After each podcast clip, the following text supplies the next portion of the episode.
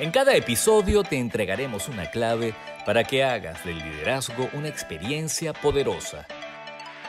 Bienvenidos a Visión Compartida. Este podcast es presentado por Planning RH, Recursos Humanos en Positivo, Ovaldiz, Evaluación de Estilos de Comportamiento Empresarial y CUNE, Logística y Producciones. Bienvenidos todos y todas al décimo episodio de Visión Compartida. Soy Lucía Galota y hoy les voy a estar hablando de la actitud del líder según su nivel de madurez psicorrelacional. Antes de comenzar, quiero decirles que estoy muy contenta porque el libro que les mencioné la semana pasada, el GPS empresarial, que escribí junto con mi compañera y colega María Gabriela Undreiner, ya está disponible. Les vamos a dejar las diferentes plataformas en donde pueden adquirirlo tanto de manera física como de manera digital, eh, colgadas allí eh, como, como, links donde pueden ingresar en la, en, en la bio del podcast. Y entonces, bueno, nada, los invitamos a que lo lean, a que nos comenten, a que opinen sobre el contenido del libro que con muchísimo gusto nosotros vamos a responderles. Este libro, para que tengan una idea, va de los primeros auxilios psicológicos para un líder para poder eh, capitalizar a su favor la buena voluntad de su personal. Va de darle prácticas progresivas y útiles a los, a los líderes dentro de las empresas para que puedan fortalecer su nivel de influencia y ampliar su liderazgo. La idea es que en la medida en que van utilizando estas herramientas, ustedes van a ir viendo cómo su nivel de influencia se va a hacer mucho más fuerte en la medida en que van ampliando la conciencia compartida de todo el equipo. Nosotros garantizamos que la persona que ponga en práctica los ejercicios que aparecen al final de cada capítulo del libro GPS empresarial va de manera garantizada va a fortalecer su nivel de influencia y va a potenciar su liderazgo, porque está, eh, es una metodología que está basada en, en lo que hemos venido utilizando año tras año de manera exitosa en las empresas y que está pensada de manera progresiva para que el líder vaya eh, cada capítulo eh, utilizando herramientas un poco más profundas, un poco más complejas, pero todas son sencillas y útiles y que van enfocadas en, integrar al personal, en crear un buen clima laboral, en potenciar el liderazgo y en crecer en el nivel de madurez psicorrelacional del equipo y del líder. Entonces, bueno, ya ahí tienen un, resumen de lo que van a encontrar y de lo que van a aprender con el libro GPS empresarial. Entonces vamos a comenzar el podcast del día de hoy. Las actitudes del, líder según su nivel de madurez psicorrelacional. Si quieren eh, tener como una antesala de este, de este tema, los invito a que escuchen, si no lo han escuchado todavía, el podcast anterior, el de eh, conciencia compartida, que hay información ya que puede ser útil para que ustedes puedan comprender mucho mejor el tema de hoy. De todas maneras, también pueden escuchar este y después ir a aquel para, para ampliar esta información. Bueno, decíamos en el podcast pasado que la actitud del líder según su nivel de madurez psicorrelacional era la siguiente. Si el nivel es el, primero, el sociocentrado, el, el prepersonal, el líder va a ser una persona resistente al cambio, rígido y la parte buena es que tiende a ser protector, protector de la tribu, protector de las personas que se le son familiares, cercanas.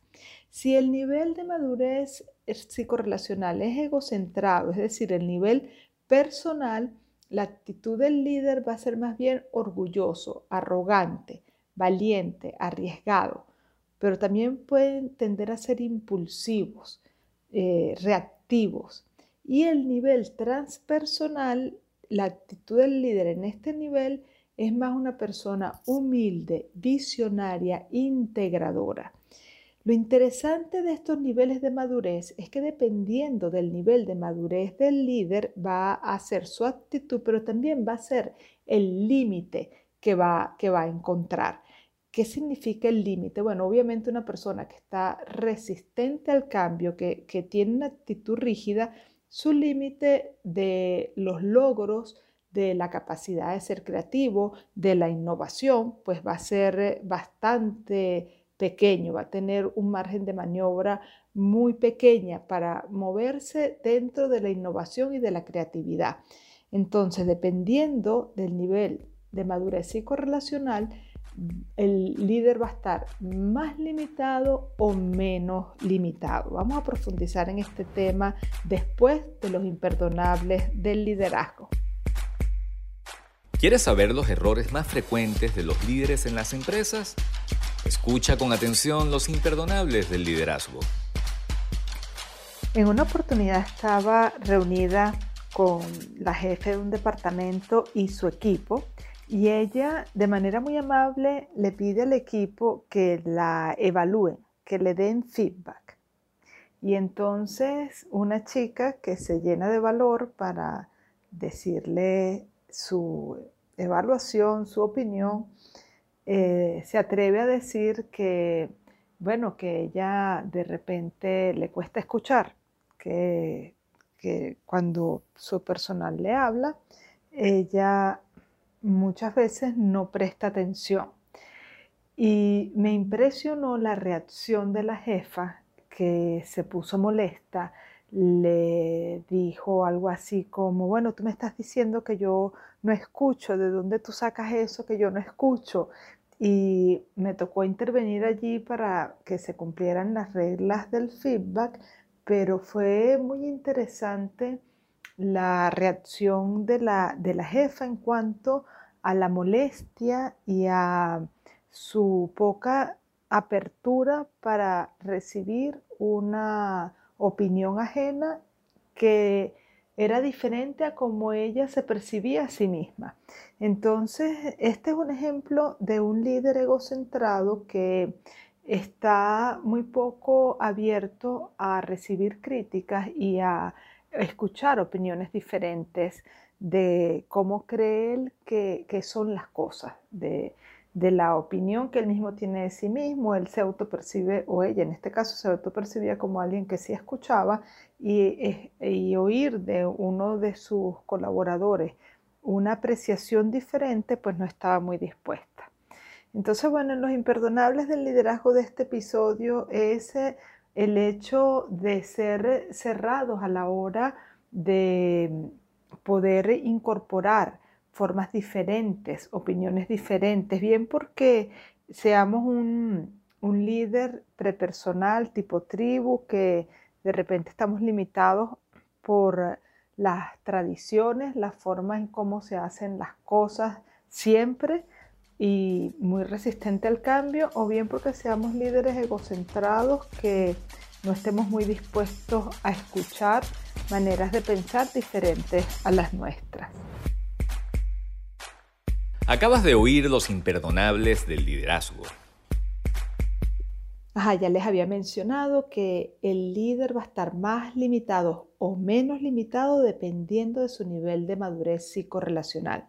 Un líder con un nivel básico, sociocentrado, prepersonal, que es resistente al cambio, rígido y, más bien este, limitado por las tradiciones, esa persona le va a costar muchísimo eh, ser una persona creativa o innovadora, va a ser más bien conservador, va, a ser una persona que va a proteger las tradiciones. Ese tipo de personas va a tender a ser muy apegadas a los procedimientos, las cosas como se vienen haciendo hasta ahora, las normativas, si va a hacer algún cambio, el cambio tiene que ser más bien planificado, un cambio programado, algo que ya le han anunciado con antelación, que le permita adaptarse, que le den el tiempo suficiente para adaptarse.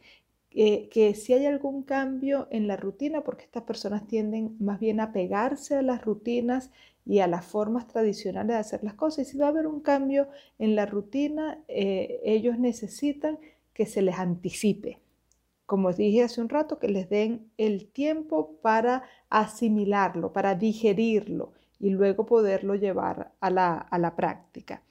Luego tenemos el, el egocentrado o el líder que es orgulloso, arrogante, valiente, arriesgado, pero que también es creativo. Este, este líder es un líder muy competitivo y tiende a tener una mentalidad muy resolutiva porque eh, quiere estar en la, eh, ganar poder, ganar dominio, ganar control, quiere ganar. Entonces tiende a tener una mentalidad muy, muy creativa. Pero el límite en este caso ya no es eh, la tradición, el límite en este caso es que el líder quiere hacerlo a su manera.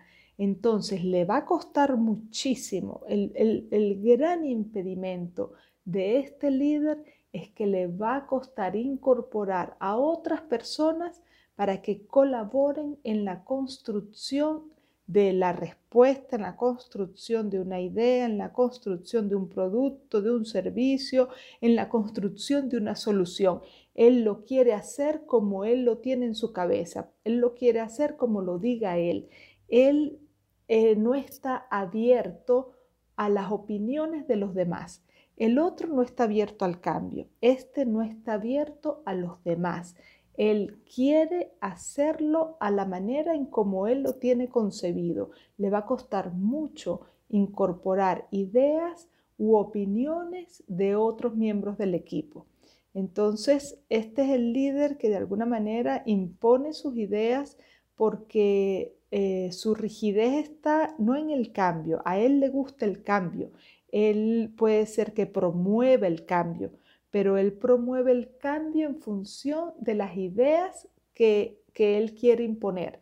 Si ahora se hace de una manera y él quiere que se haga de otra porque él opina que eso debería hacerse de otra manera, porque él tiene una idea que él quiere ver aplicada, porque él quiere que su idea tenga, eh, tenga eh, se haga realidad, se se pueda llevar a cabo, él va a impulsar el cambio pero no va a estar abierto a críticas, no va a estar abierto a que los demás le digan que eso se debería hacer de otra manera, no va a estar abierto a una opinión diferente.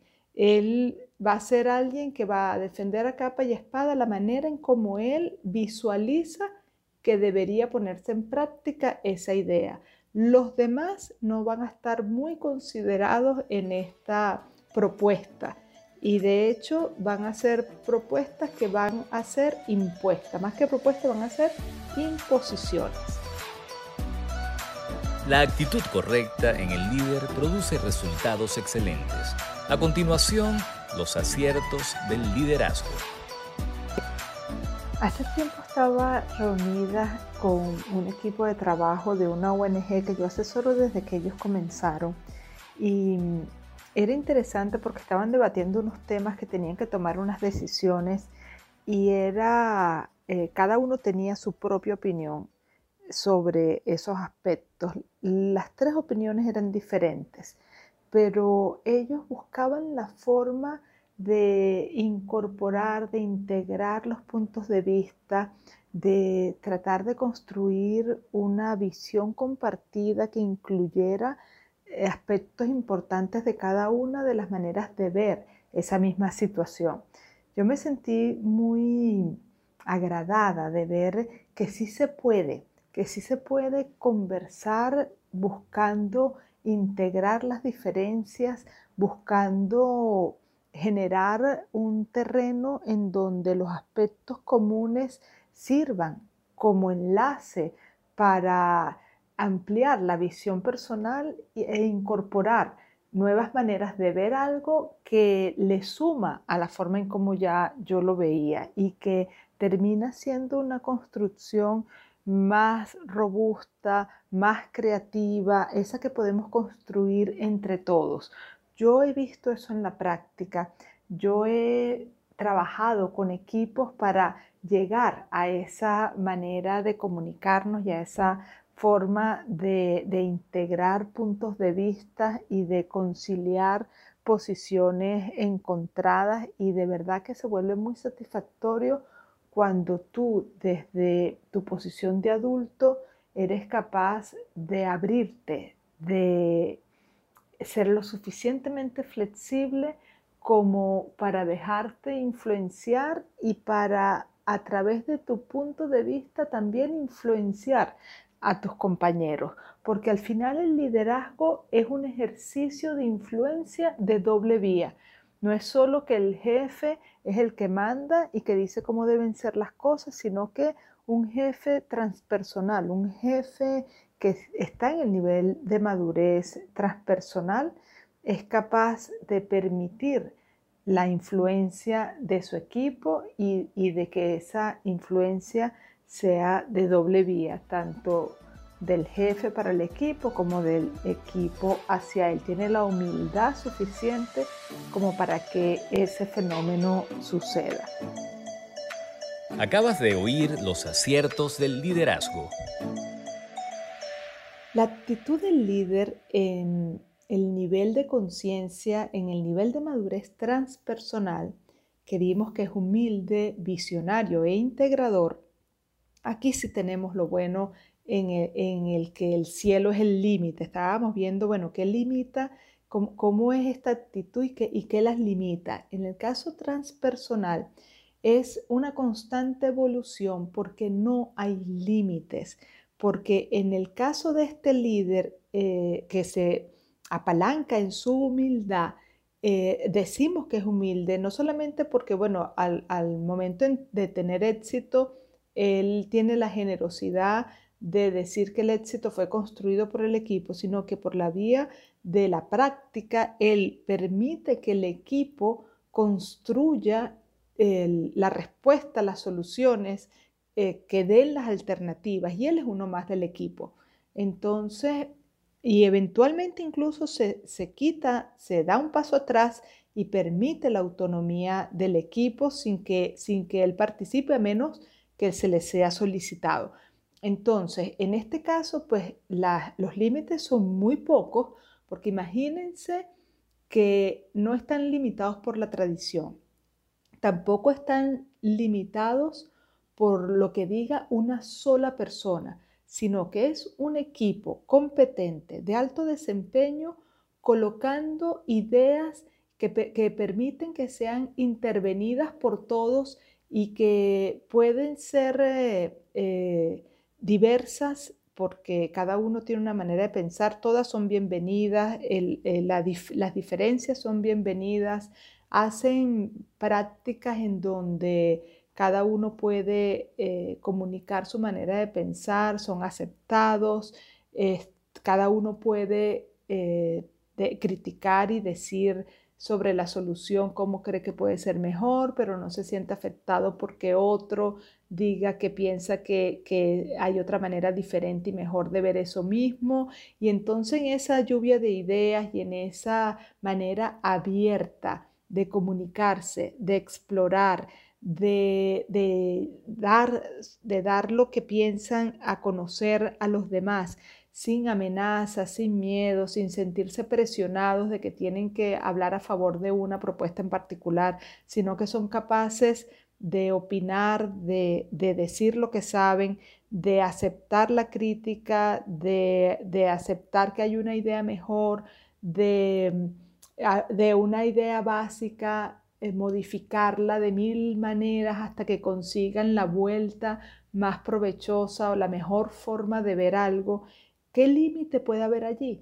No hay manera de que hayan límites cuando hay suficiente apertura y cuando hay suficiente disposición y flexibilidad para incorporar todas las diferencias y todas las maneras de ver algo. Entonces, en este nivel transpersonal, la actitud del líder es eh, permisiva sobre las diferencias y sobre las múltiples miradas de algo. Eso lo convierte en un sistema creativo, en un sistema flexible, en un sistema adaptable, en un sistema con la capacidad para ir experimentando mayores niveles de excelencia y de, y de calidad, porque no se quedan em, centrados en cómo las cosas se hacían o en que esto tiene que ser así porque lo dijo el jefe, sino probemos, experimentemos, innovemos, seamos creativos. Esa es la manera y la visión de un líder transpersonal. Entonces vemos las grandes diferencias en las actitudes de estos tres niveles de madurez en cuanto al comportamiento del líder y al límite que cada uno de estos niveles ofrece. El nivel eh, prepersonal, el sociocentrado, pues el margen de maniobra es muy limitado. El egocentrado va a tener un techo propio de las limitaciones que puedan tener una persona, porque bueno, una persona puede ser brillante, inteligente, genial, pero aún así nunca va a poder tener el poder, la contundencia y la amplitud que ofrece el trabajar en equipo. Y el transpersonal pues nos ofrece la posibilidad de tener a la mano los aportes de las diferencias individuales de cada uno y la actualización constante de esa dinámica, lo que hace que la evolución sea permanente, el crecimiento sea permanente, la expansión sea permanente y la creatividad sea cada vez mayor. Bueno, con esto hemos llegado al final del episodio número 10. Les deseamos lo, mejor. Si les gustó, pónganle like y compártanlo. Y desde ya los esperamos en el próximo episodio. Que estén muy bien. Nos despedimos a nombre de todo el equipo de Visión Compartida y de nuestros patrocinantes, Planning RH, Recursos Humanos en Positivo, Ovaldis, Evaluación de Estilos de Comportamiento Empresarial y CUNE, Logística y Producciones.